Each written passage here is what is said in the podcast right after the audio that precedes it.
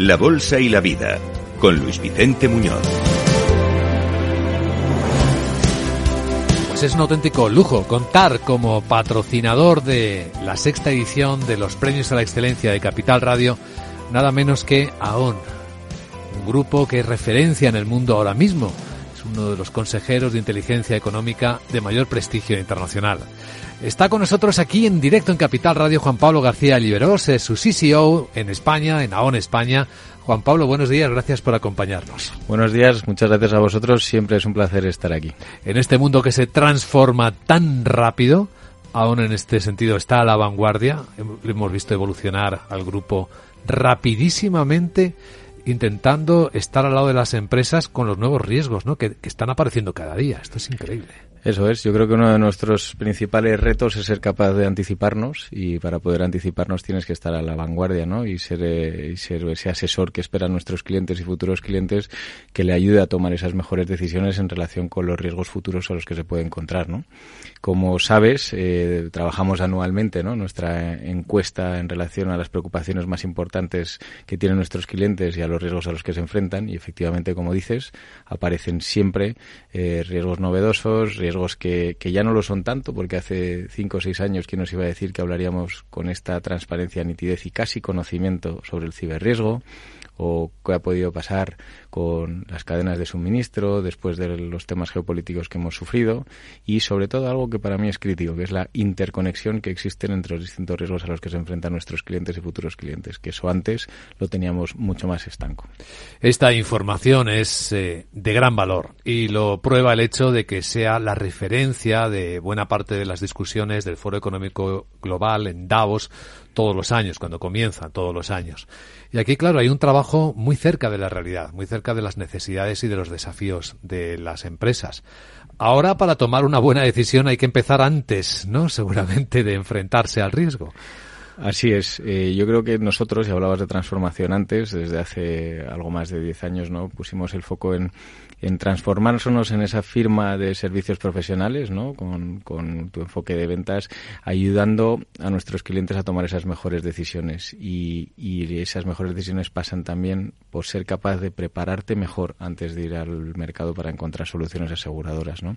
Hemos desarrollado distintas soluciones de consultoría en los distintos ámbitos en los que trabajamos, tanto de Human Capital como de Risk Capital, donde eh, lo que hacemos es poner mucho el foco en ayudar a nuestros clientes a prepararse mejor antes de hacer la transferencia al mercado asegurador. Porque ¿cuál es la diferencia entre ir preparado o simplemente acudir al mercado a ver qué te encuentras para asegurar tus riesgos? Pues mira, en estos últimos años hemos pasado lo que en nuestro sector se denomina como un eh, mercado duro, ¿no? donde básicamente lo que ha pasado es que las capacidades de las compañías aseguradoras se han reducido y al reducirse se han convertido en más selectivas y al ser más selectivas se han convertido en más caras. ¿Y qué, qué, puede pasarme si no me preparo de manera adecuada, si no soy capaz de marketear mi riesgo de manera adecuada y hago mi consultoría previa donde hay una inversión por parte del cliente y futuro cliente en todo lo que son medidas para mitigar eh, o cuantificar tu riesgo?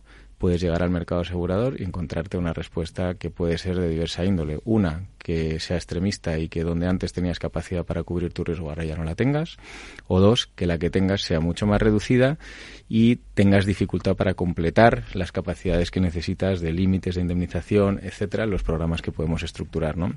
Y eso incluso ha llevado a que clientes han tenido que pasar a autoasegurarse concepto que hasta hace unos años y en contextos de mercado diferente no era una práctica habitual. Y a partir de ahí, donde estamos asesorando a nuestros clientes es cómo ser capaces de optimizar eh, esas, esos modelos y esas estructuras una vez llegan al mercado.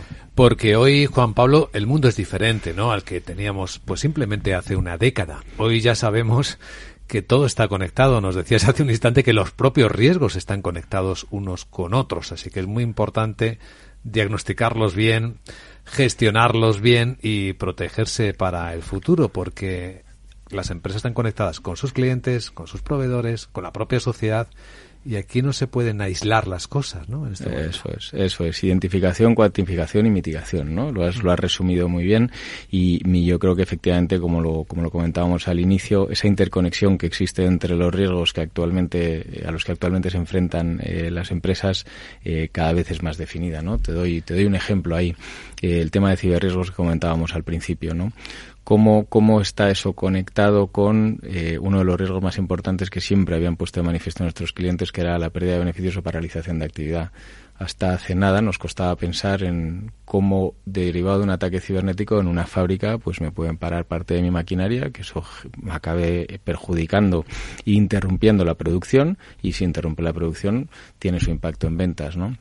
Eh, hasta hace muy poquito no éramos capaces de planificar y de anticiparnos a lo que podía ser la modelización de esas situaciones. ¿no? Ahora nos obliga y a día de hoy con un tema tan crítico como es este, pues eh, más que nunca. Hmm. Es un trabajo de extraordinario valor. Puedo preguntarte, Juan Pablo, ¿por qué AON respalda, patrocina, es sponsor principal de los premios de la excelencia de Capital Radio? Pues mira, yo creo que es, eh, es nuestra filosofía. Nosotros eh, trabajamos, como, como bien hemos comentado, en, en asesorar a nuestros clientes a tomar las mejores decisiones en materia de riesgos y personas pues yo creo que lo que nos toca también es apoyar y reconocer a esas empresas que toman esas decisiones y que dan esos pasos al frente y que son capaces de invertir eh, para tomar esas mejores decisiones a la hora de gestionar el riesgo. Y yo creo que nuestro compromiso debe ser también reconocerlo y por eso participamos y sponsorizamos estos premios. Porque los ejemplos son muy útiles, ¿no? Las referencias. Cuando una empresa se convierte en referencia, es verdad que esto influye en la sociedad a mejor, ¿no? Ayuda a mejorar. Por supuesto, y no solo incide, incide a nivel reputación, incide en uno de los temas tan críticos que tenemos hoy y que también se identifica como es el tema de la preocupación por el talento a nivel de retención. Bueno, pues eh, seguro que una empresa reconocida reputacionalmente también tendrá más capacidad para atraer y retener ese talento, ¿no? Es uno de los ejemplos del por qué y, reconocer esto pues significa de una manera muy positiva algo para nuestras empresas. Mm. Ese riesgo es muy interesante. Además, siempre aparece destacado en cada uno de los informes que hemos leído de AON, retención del talento, desafío por encontrar los perfiles profesionales que lleven a tu empresa a ser mejor, a crecer es un riesgo no asegurable, ¿no? Es una gestión que hay que tratar con el management, con los directivos de la compañía. Esto es algo grande. ¿eh? Es algo muy grande y, bueno, en la parte de, Human Capital ahí lo que nosotros tratamos de hacer es de apoyar a nuestros clientes en cómo convertirse en los mejores empleadores. Al convertirse en los mejores empleadores empiezas a trabajar sobre políticas que te ayudan a diferenciarte como empleador y que redundan en el beneficio del empleado y que ya no son tanto desde el punto de vista de reconocimiento económico de un paquete que puede reconocer eh, cualquiera de, a cualquiera de nuestros empleados, sino todas las medidas, beneficios, etcétera, que van alrededor y que normalmente han existido, pero que nunca hemos comunicado. Entonces es otra de las vertientes que hay ahora, ¿no? Eh, andar por la calle y preguntarle a cualquiera que tenga la suerte de trabajar, oye, ¿tú sabes cuál es el coste real que tú tienes para tu empresa? ¿Tú sabes cuál es el paquete de beneficio real y cómo lo monetizas y cuantificas? Pues probablemente la respuesta en muchos de los casos será que lo desconocen y si lo desconoce no está preparado para tomar decisiones a la hora de valorar si cambia o no cambia de empresa. ¿no? Entonces ponemos mucho el foco también en diferenciar y en comunicar. Y creo que es algo que, que a día de hoy, con un riesgo como es eh, el de la retención del talento que ha aparecido en nuestras encuestas en quinto lugar desde 2021 a 2023 pega un salto enorme y aparece en el top ten de nuestros clientes pues claramente es un área donde trabajamos y apoyamos. Eh, tiene una especial relevancia porque estamos en momentos en los que la diversidad es un elemento que todas las empresas incluyen ¿no? como un valor a incorporar. Y luego está también el otro gran desafío que es el del entendimiento intergeneracional estamos exigiendo cosas diferentes según la generación a la que pertenecemos, ¿no? O no voy a decir exigiendo, sino apreciando cosas diferentes. Sí, yo creo que hay uno de los mayores valores que puede tener una compañía es ser capaz de optimizar esas transiciones y ser capaz de hacer a esos diferentes colectivos entenderse y que el reto de las transiciones se ejecute de la mejor manera posible, ¿no? Y yo creo que en eso también ponemos también ponemos mucho foco y luego hay otra parte donde claramente y antes lo comentabas según están evolucionando las diferentes industrias las empresas empiezan a pensar algo ahora mucho en lo que es el upskilling y el reskilling de la redefinición de las capacidades que tienen sus empleados ¿no?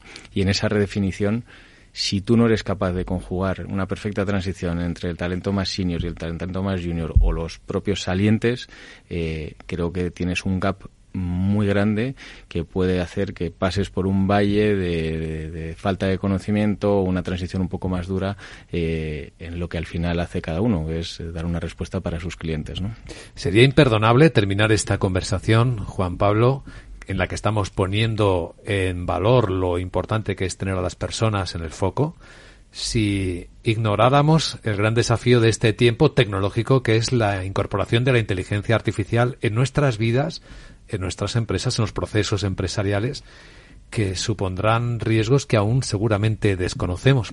¿Cómo está aproximándose el equipo de AON a este desafío? Sin duda es un gran desafío, ¿no? Desde el punto de vista del talento, ahora mismo yo creo que está más enfocado en cómo el talento te puede ayudar a optimizar, eh, formándose y desarrollándose para entender todo el output que te puede dar la inteligencia artificial por un lado, con lo cual ese upskilling, reskilling del que hablábamos antes y la búsqueda de nuevos perfiles que te ayuden a implementar y a optimizar esos modelos en tu día a día, ¿no? en tu actividad ordinaria. Y luego, por otro lado, es un riesgo muy relevante al que nos enfrentamos también y nuevo, que es eh, cómo gestionamos eh, cualquier fallido que pueda venir derivado de la usabilidad de cualquier algoritmo de inteligencia artificial en nuestro día a día. ¿no? En eso hemos evolucionado, hemos sido capaces, eh, capaces de sacar una solución aseguradora que nos ayuda a protegernos frente al daño que pueda ocasionar eh, pues un fallo de cualquier algoritmo implementado en nuestro día a día y creo que combinando tanto esa parte como la parte de la inversión en talento que hacemos nos va a ayudar a optimizar eh, lo que la inteligencia artificial nos puede dar a día de hoy, que nos va a cambiar y nos está cambiando nuestra forma de trabajar. Sí, ahí vemos un trabajo muy adelantado, muy de vanguardia, como siempre, con el equipo profesional de, de AON, conectando las cosas y conectando los riesgos. Pues Juan Pablo García Liberós, CCO de AON España, un placer escucharte. Gracias. Eh, a través de ti y a todo el equipo de AON. Eh, estamos muy orgullosos de contar con AON en esta sexta edición de los Premios a la Excelencia de Capital Radio. Muchísimas gracias a vosotros y es un placer poder participar, sponsorizar y, y apoyaros en esta grandísima iniciativa. Gracias.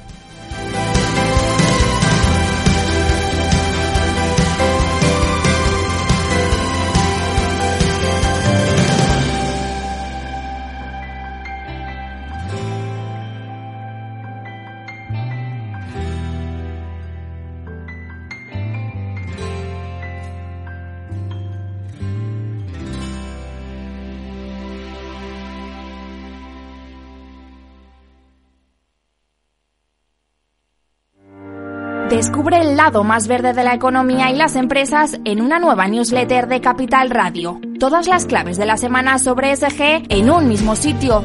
Suscríbete en capitalradio.es a claves ESG y recibe los contenidos del lado más sostenible de las empresas.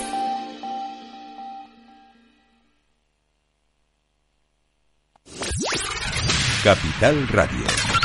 La genuina radio económica. Siente la economía.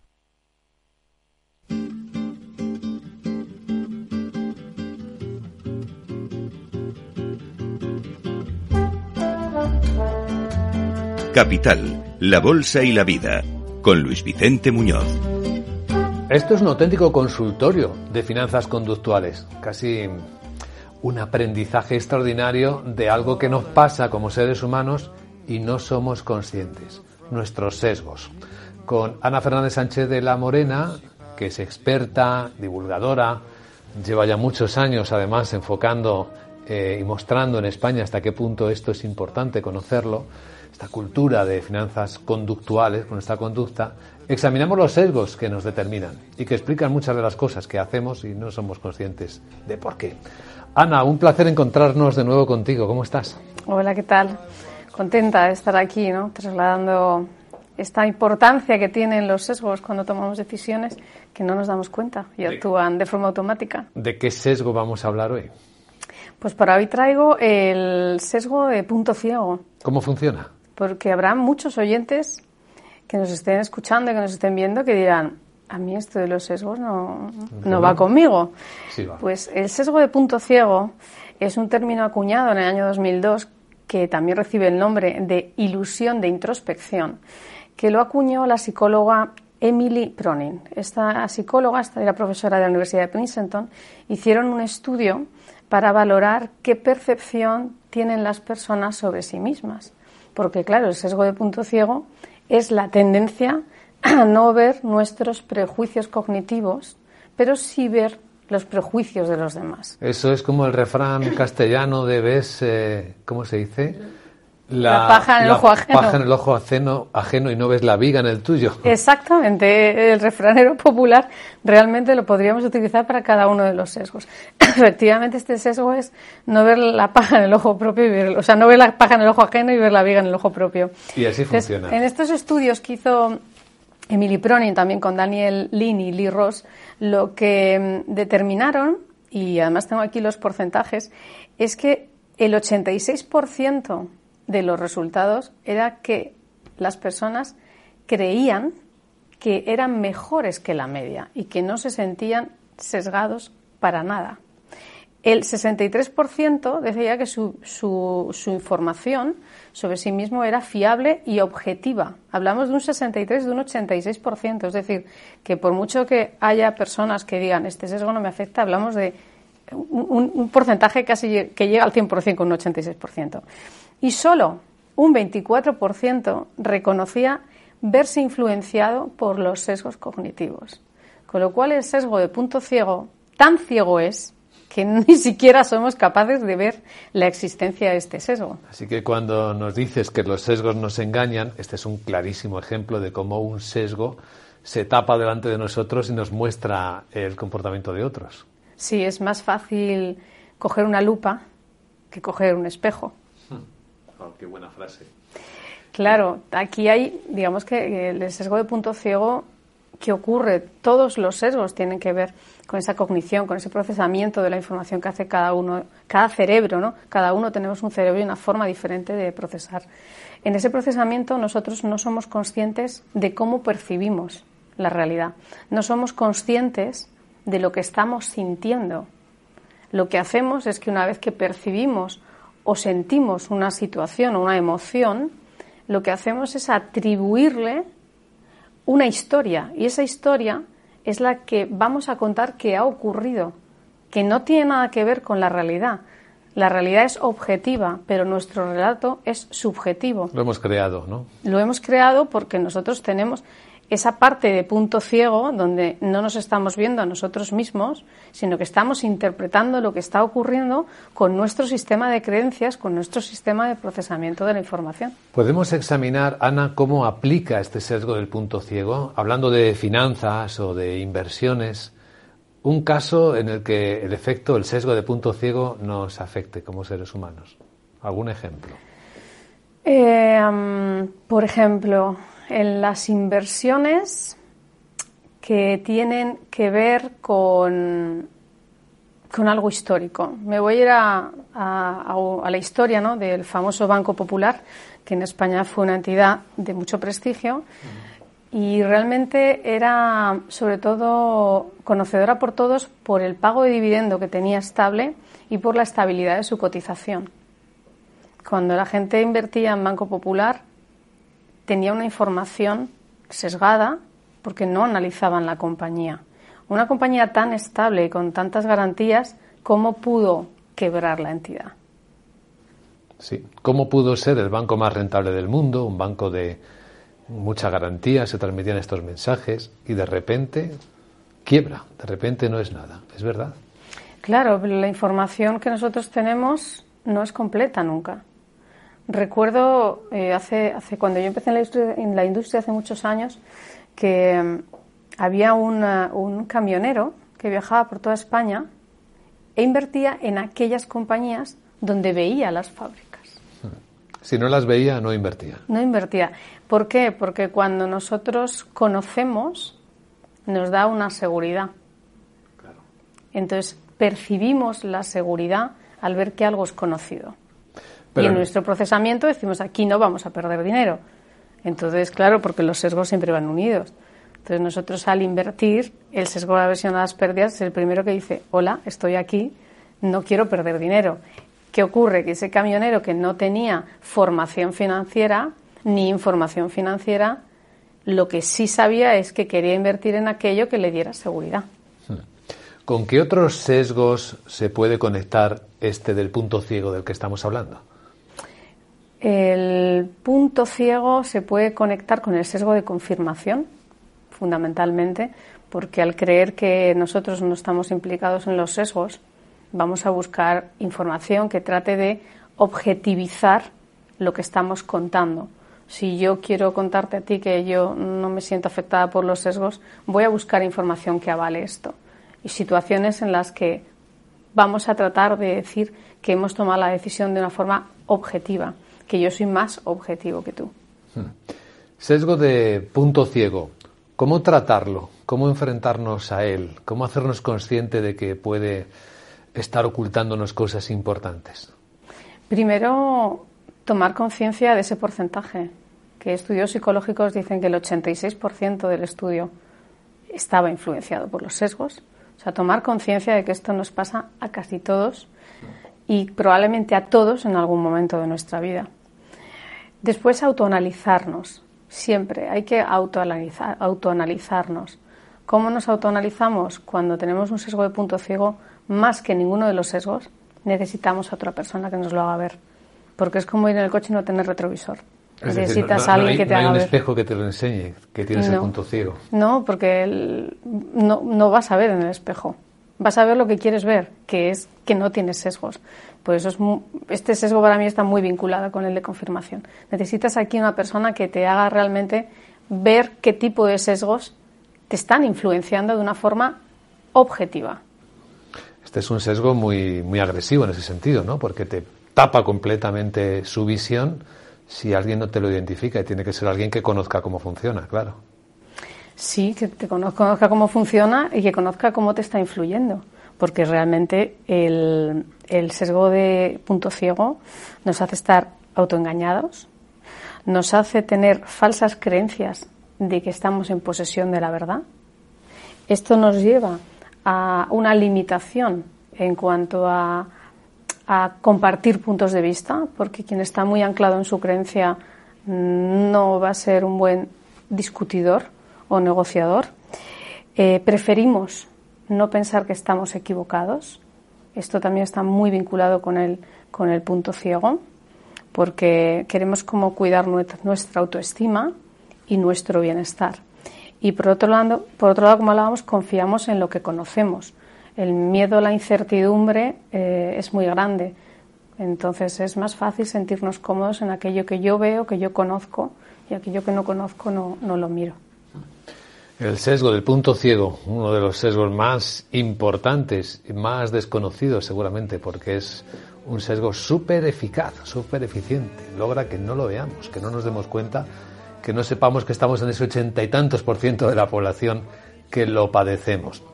Mm, ¿Una frase para quedarnos reflexionando sobre este efecto? Pues para hoy traigo una de Mark Twain que dice que el secreto de ir avanzando es empezar. No hay nada como tomar conciencia hoy. El secreto para ir avanzando es empezar. Es empezar a hacerlo. Empezamos. Gracias, Ana Fernández Sánchez de la Morena, y hasta la próxima. Gracias.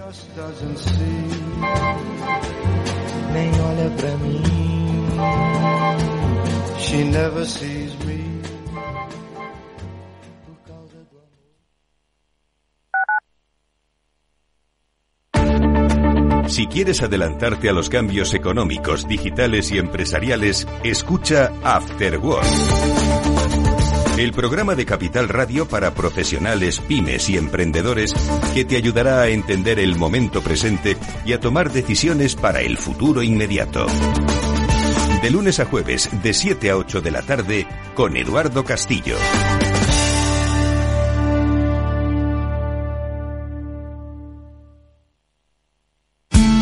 Salud, entrenamiento, actividad, nutrición, forma física como siempre decimos en el chico del chándal, ejercicio es medicina. El chico del chándal, con Alejandro Mazón y el equipo de Cuídate Deluxe, los martes en El Balance, aquí en Capital Radio.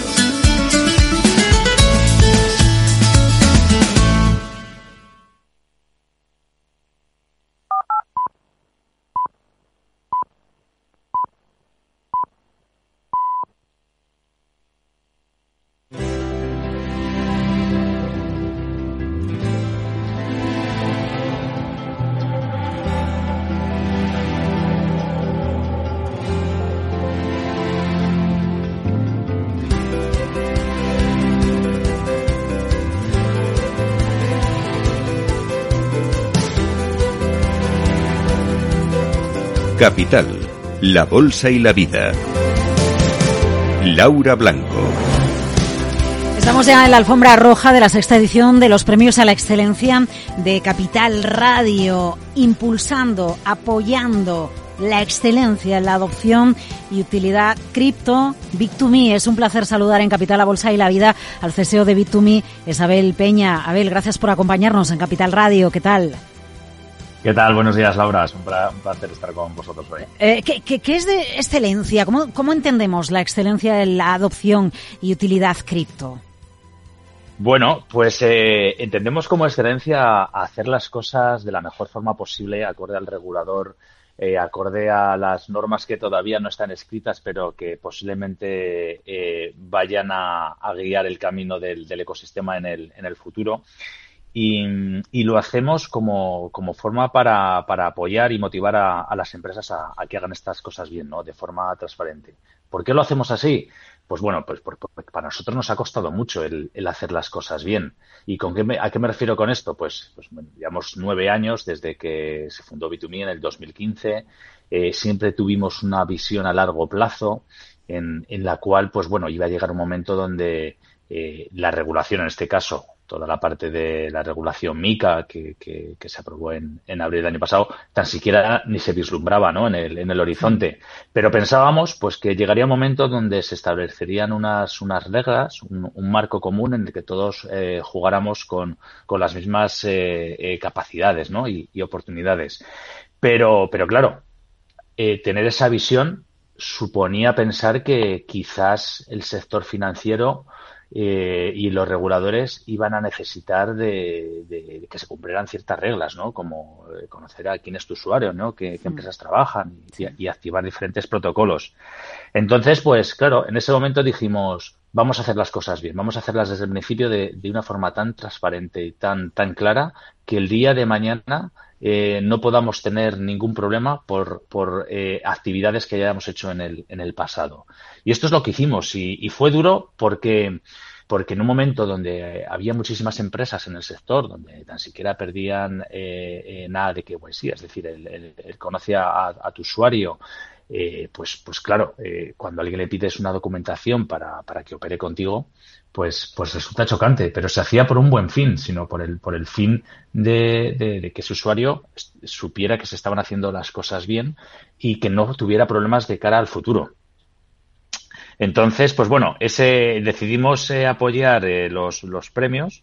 Eh, pues como forma de motivar a las empresas a que hagan las, las cosas bien y también, por supuesto, para apoyar el ecosistema en general a que lancen ideas que sean disruptivas y que puedan dar pues mayor utilidad al, al, ecosistema, ¿no? En esa, en esa parte siempre estamos encantados de apoyar en la, en la medida de lo posible a, que destaquen otras, otras empresas, otras iniciativas, otras ideas dentro del ecosistema para, para fortalecer el ecosistema y hacer que pueda desarrollarse lo máximo posible, en este caso en, en España, ¿no? Claro, porque, Abel, ¿cuál es el grado de, de adopción de Web3, de Bitcoin en el tejido productivo español, en los diferentes sectores de la economía española? Eh, bueno, eh, nosotros eh, a día de hoy tenemos más de 3.000 empresas, bueno, estamos no, en torno a las 4.000 empresas de diferentes tamaños que, trabajan ya con nosotros. Em, en cuanto a, si hay alguna, algún, alguna vertical, algún sector que destaque más que, que los otros, diría que representa un, un es, como si fuera eh, una muestra de, lo que es eh, todo, todas las empresas de los diferentes sectores. ¿no? Tenemos empresas desde pequeñas, de, todos los sectores, hasta empresas eh, gigantes cotizadas. Em, no es que las empresas se registren solo por el motivo de decir, oye, mira, voy a hacer una, voy a darle una utilidad a mi empresa. Hay muchísimas empresas que se registran para utilizar su tesorería y, e invertir esa parte de tesorería, ¿no? Que en, pues bueno, eh, tienen expectativas de que se pueda revalorizar las, inversiones que las compras que han, que han ido haciendo, pues si en este caso se han comprado Bitcoin o Ethereum o, la cripto que hayan querido comprar, pues que digan, pues bueno, viendo qué es lo que está pasando dentro del, ecosistema a nivel global, pues pensamos que esto puede ir bien. Entonces hay muchísimas empresas que nos utilizan igual que particulares que nos utilizan de la misma forma. Otra cosa es eh, empresas que nos utilizan a la hora de desarrollar su actividad.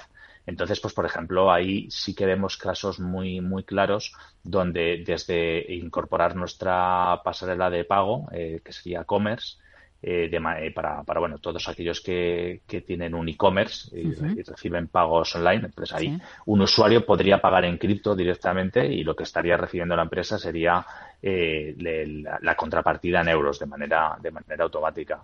Pero, pero luego también hay, hay mucho más, ¿no? Hay empresas que tienen eh, proveedores o que tienen clientes que están en zonas geográficas eh, alejadas. por ejemplo, el caso de, Asia es muy particular, ¿no?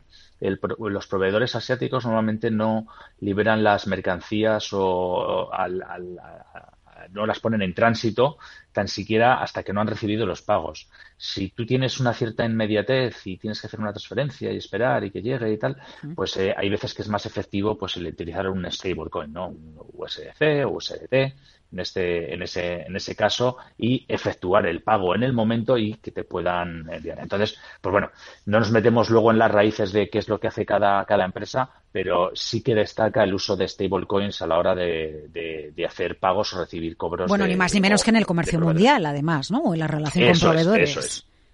Eso es. Hay, hay un antes, hay un antes y un después, Abel, em, en el eh, ecosistema cripto, eh, cuando acaba el cripto invierno, cuando Estados Unidos decide, la, la SEC decide dar el ok a que puedan comercializarse ETFs eh, que invierten en, en, Bitcoin al contado, porque eh, la evolución, el cambio de pantalla que, supuso saber que esto iba a suceder el verano pasado, ha traído un cambio de, de expectativa, un cambio de visión, un cambio de mirada sobre el ecosistema.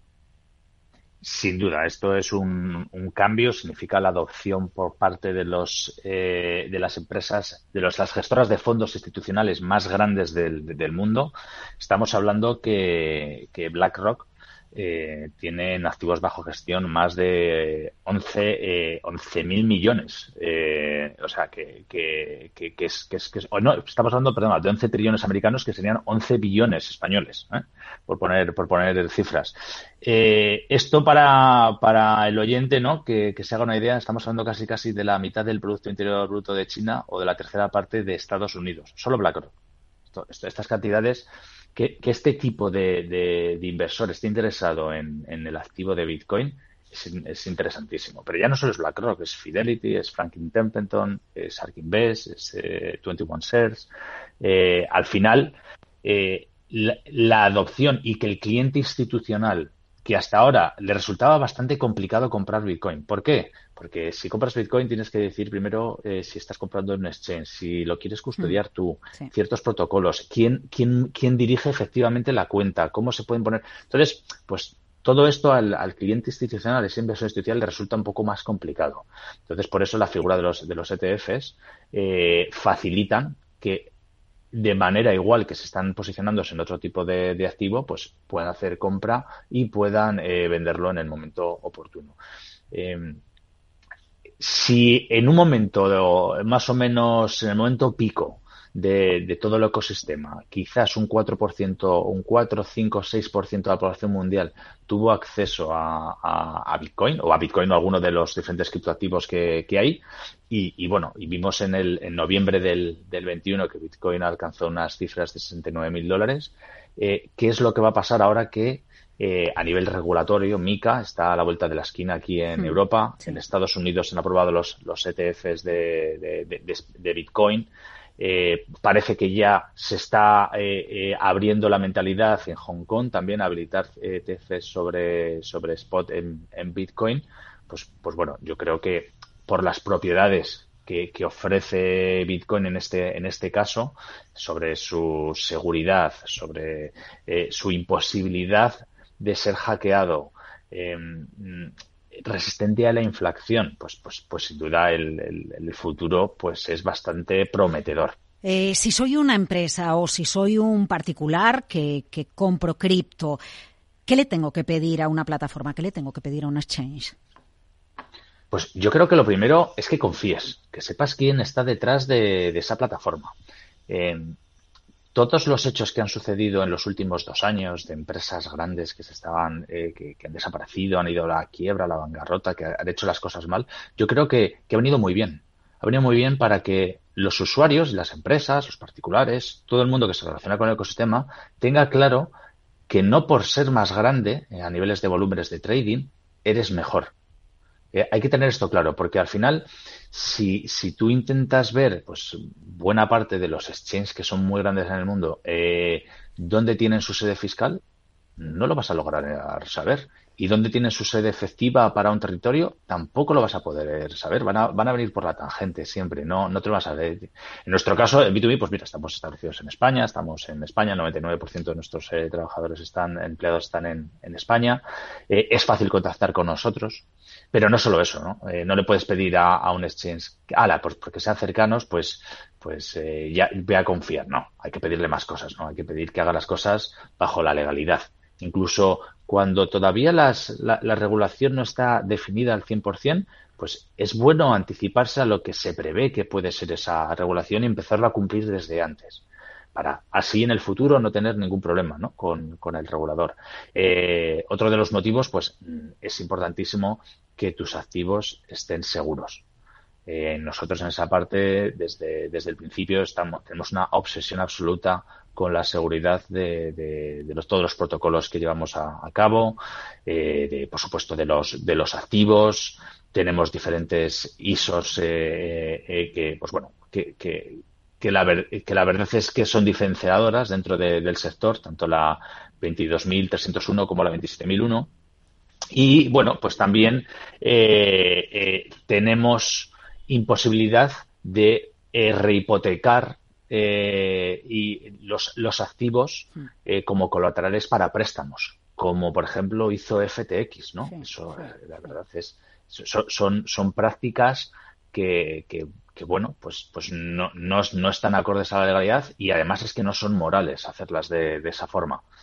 Y, y, luego, pues bueno, pues algunas cosas más, ¿no? Pues como, ¿qué le pediría yo a un exchange? Pues, pues bueno, que si soy nuevo, pues que sea fácil de utilizar, eh, es verdad que dentro del ecosistema en, cripto, pues tenemos una, barrera que, es la principal eh, que, impide la, adopción, ¿no? O que crezca de una, de una manera más, rápida.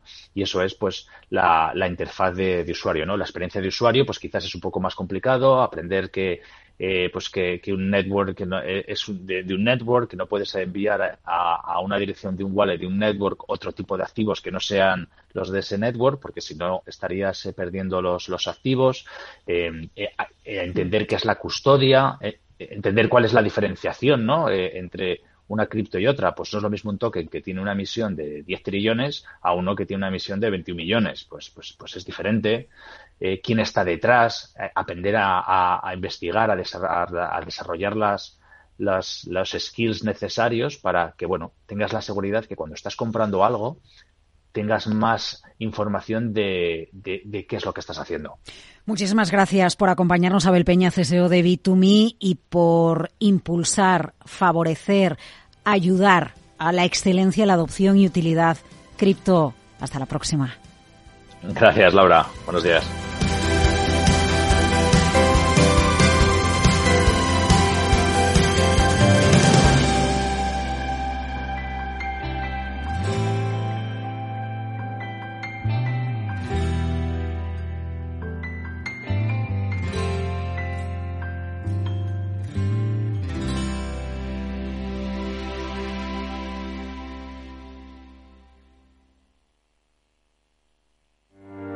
Descubre el lado más verde de la economía y las empresas en una nueva newsletter de Capital Radio. Todas las claves de la semana sobre ESG en un mismo sitio.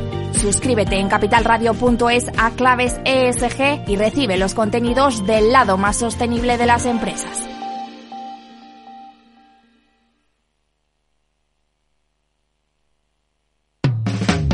Capital, la Bolsa y la Vida.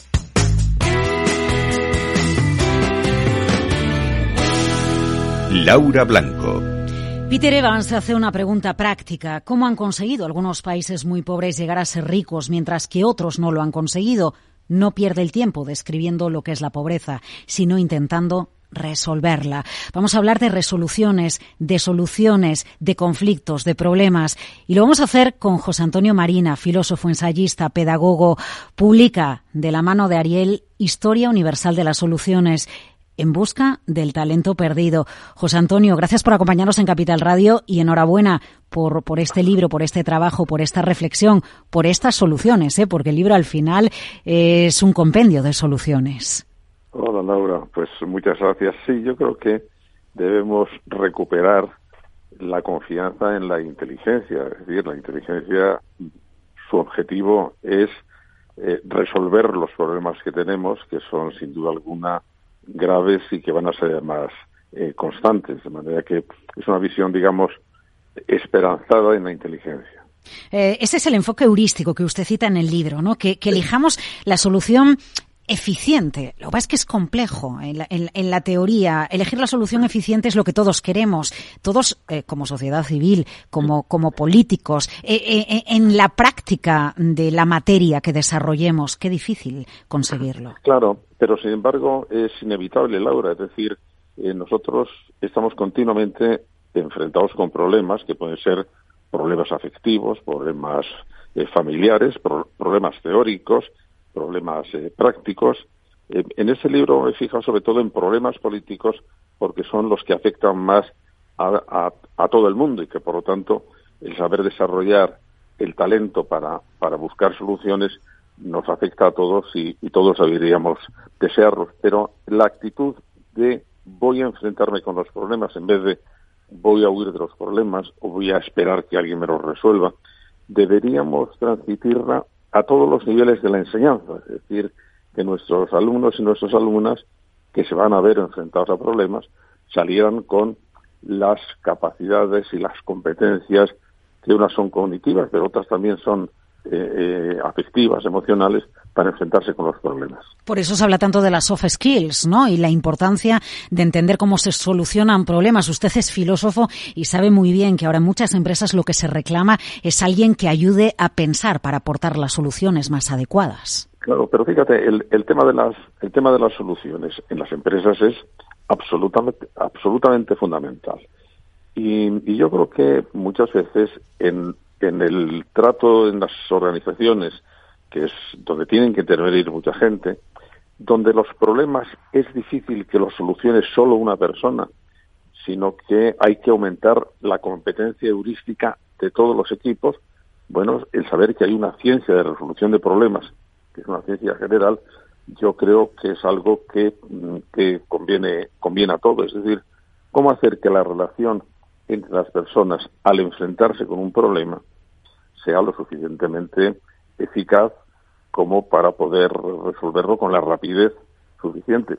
Pero hay otra otra parte importante que eso ya los ya lo saben muy los empresarios es que tienen que tener el talento para detectar detectar e identificar los problemas, porque si se equivocan de problema, si piensan que el problema es una cosa cuando en realidad puede ser otra, entonces van a buscar malas soluciones. De manera que este eh, esta ciencia general de resolución de los problemas, que es lo que yo estoy eh, defendiendo, intentando eh, elaborar, yo creo que es imprescindible en todos los niveles y en todas las situaciones de la vida, también en la económica, o también en la política, o también en la familiar. Eh, a lo largo de, la historia, usted dice en el libro Historia Universal de las Soluciones en Busca del Talento Perdido, el escarmiento es lo que nos ha servido de pedagogía. Pues sí, pero es una mala pedagogía. Es decir, mm, si es verdad que cuando yo recorro la historia viendo a ver cómo los problemas han sido constantes y análogos en todas las culturas. Lo que ha cambiado son los intentos de, solución, porque muchas veces el aura um, ha aparecido que algunas soluciones eran imposibles. Y yo creo que tenemos que tener cuidado antes de dictaminar que algo es imposible. Por ejemplo, en el mundo económico, cuando se pretendió abolir la esclavitud, hubo muchísimas voces diciendo la economía no puede funcionar sin esclavos. Bueno, no solo funcionó sin esclavos, sino que funcionó mejor eh, sin esclavos. Cuando se pretendió que mm, eh, hacer la, democracia con el voto universal. No puede haber voto universal, solo tienen votar, y así fue durante siglos, solo pueden votar las personas que sean propietarias de algo. ¿Por qué? Porque solo los propietarios tienen interés en la estabilidad de la situación. Los que no tienen nada, pues van a ser destrozones de la situación. Pues no funciona así. Es decir, las democracias se han consolidado con el voto de todos. Cuando la mujer, no, no, si la mujer estudia o si la mujer se hace independiente, qué horror, va a hundir la familia. Pues no ha hundido la familia. De manera que hay siempre agoreros que están diciendo esto es imposible y si esto sucede va a ser catastrófico. No, eh, la inteligencia cuando la dejas que funcione va tanteando, va eligiendo las mejores las mejores soluciones. Al contrario, cuando se impone una solución a rajatabla y de una manera coactiva, entonces es cuando hay muchísimas posibilidades de equivocarse. Eh, la cuestión es que en la búsqueda de la solución se juntan muchos factores. A veces es el ego, a veces son las pasiones, a veces son los intereses de unos con otros que nos lo venden como que no son intereses, pero realmente lo son. Ojo, la moral también juega un papel crucial. Sin duda alguna, y muchas veces ha jugado un, un mal papel. Yo creo que hay algo importante, Laura, es enseñar a todos, porque cuando yo estoy reclamando que necesitamos aumentar el talento político, el talento político debe estar repartido entre los que mandan y, entre los que no mandan. Es decir, todos somos políticos porque todos vivimos en la polis, en, la ciudad. Pero yo creo que todos teníamos que comprender que los enfrentamientos mm, van a mantenerse siempre. Tenemos distintos intereses, tenemos distintas mentalidades pero que esos enfrentamientos se pueden plantear de dos maneras. Una, en formato conflicto, y entonces es mi contendiente es mi enemigo y voy a ver si le destruyo. ¿Por qué? Pues porque solo quiero la victoria. Pero hay otra manera de enfocarlo, en que el enemigo no es el otro, el enemigo es el problema. Y por lo tanto, es decir, mira, tú y yo tenemos un problema, ese es nuestro enemigo común. Vamos a ver si lo, vamos a ver si lo resolvemos. Eso puede formar es decir, en empresas, las empresas que plantean las relaciones en términos de conflicto están abocadas a la, destrucción. ¿Por qué? Porque lo único que acaban es eh, planteando relaciones de poder, relaciones de enemistad, relaciones de, de, buscar la victoria a todo precio y los problemas se quedan sin resolver. No, no, el, enemigo no es el problema. Y vamos a ver si desarrollamos la forma de resolverlo y cuanto más inteligente sea la parte oponente, ocurre como, Laura, como en las conversaciones. Es muy difícil mantener una conversación eh, inteligente cuando una de las personas es un zoquete o se empeña en una especie de cerrazón mental, ¿no? Las conversaciones buenas son cuando las dos personas son buenos, buenos conversadores. Pues en política o en economía pasa lo mismo. Lo que nos interesa es tener buenos contendientes para ver si de esa de ese debate sale la luz. Lo que pasa es que nos hemos acostumbrado a que de los debates nunca sale nada, porque no son verdaderos debates, son una especie de pedrea como la que tienen los niños de lanzarse, antes se lanzaban piedras, ahora se lanzan tweets. Eso es una especie de degradación de la inteligencia. Con los tweets no se puede pensar, ¿por qué? Porque son formatos muy pequeñitos que no soportan el argumento. Eh, si juntamos el término problema y juntamos el término político y lo, nos lo quedamos en casa, nos lo quedamos en España, eh, inevitablemente nos vamos al problema catalán que usted cita en el libro.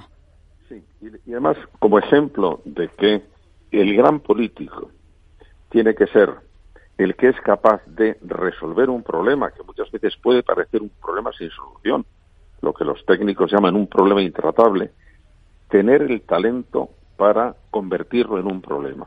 Bueno, un caso, un caso mm, ejemplar. En España, durante la transición, todos pensábamos que, el, que, no, que no tenía solución porque se iba a plantear en términos de, ruptura, es decir, que una parte iba a vencer a la otra parte.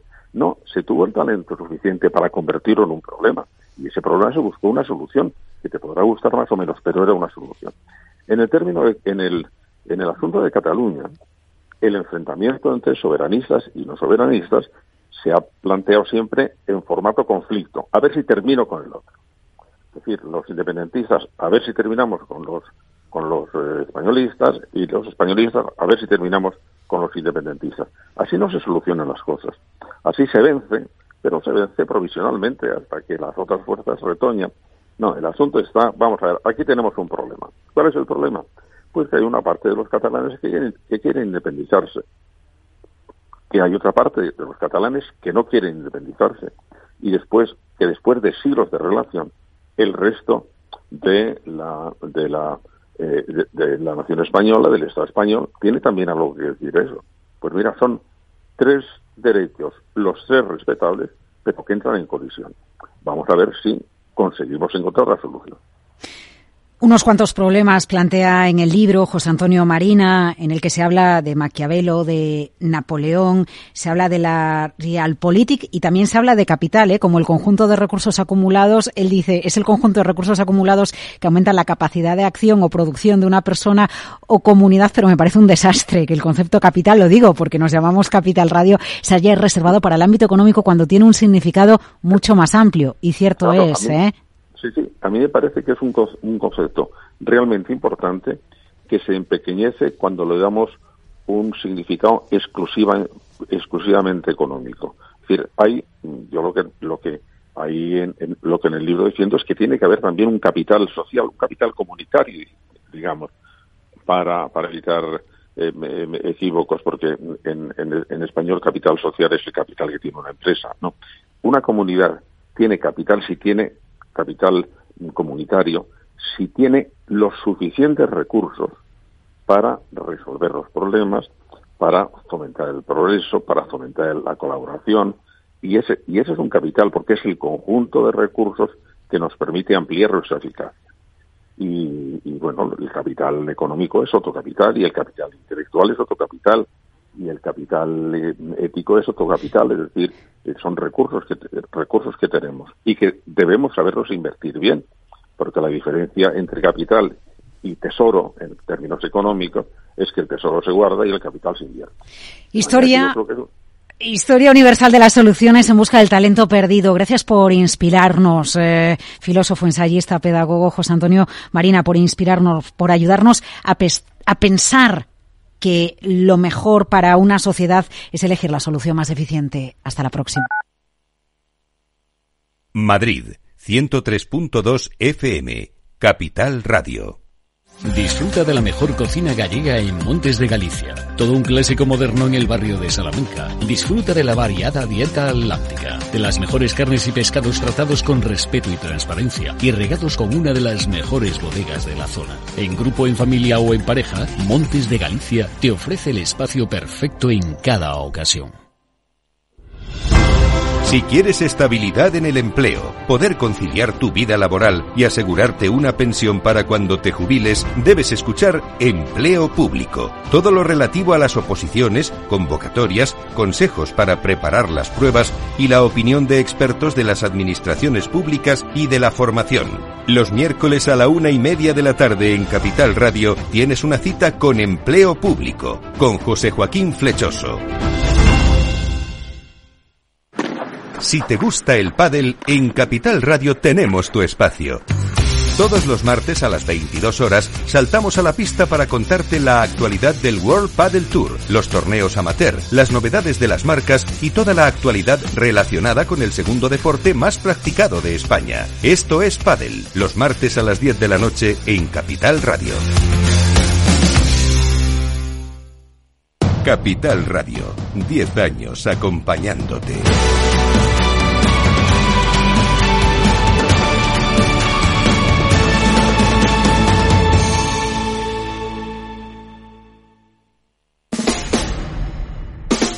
Escucha cada día entre las 8 y las ocho y media de la noche el balance de los deportes con Paco Lloret, la emoción del fútbol y la pasión del deporte en el balance. Capital Radio. Capital Radio. Siente la economía.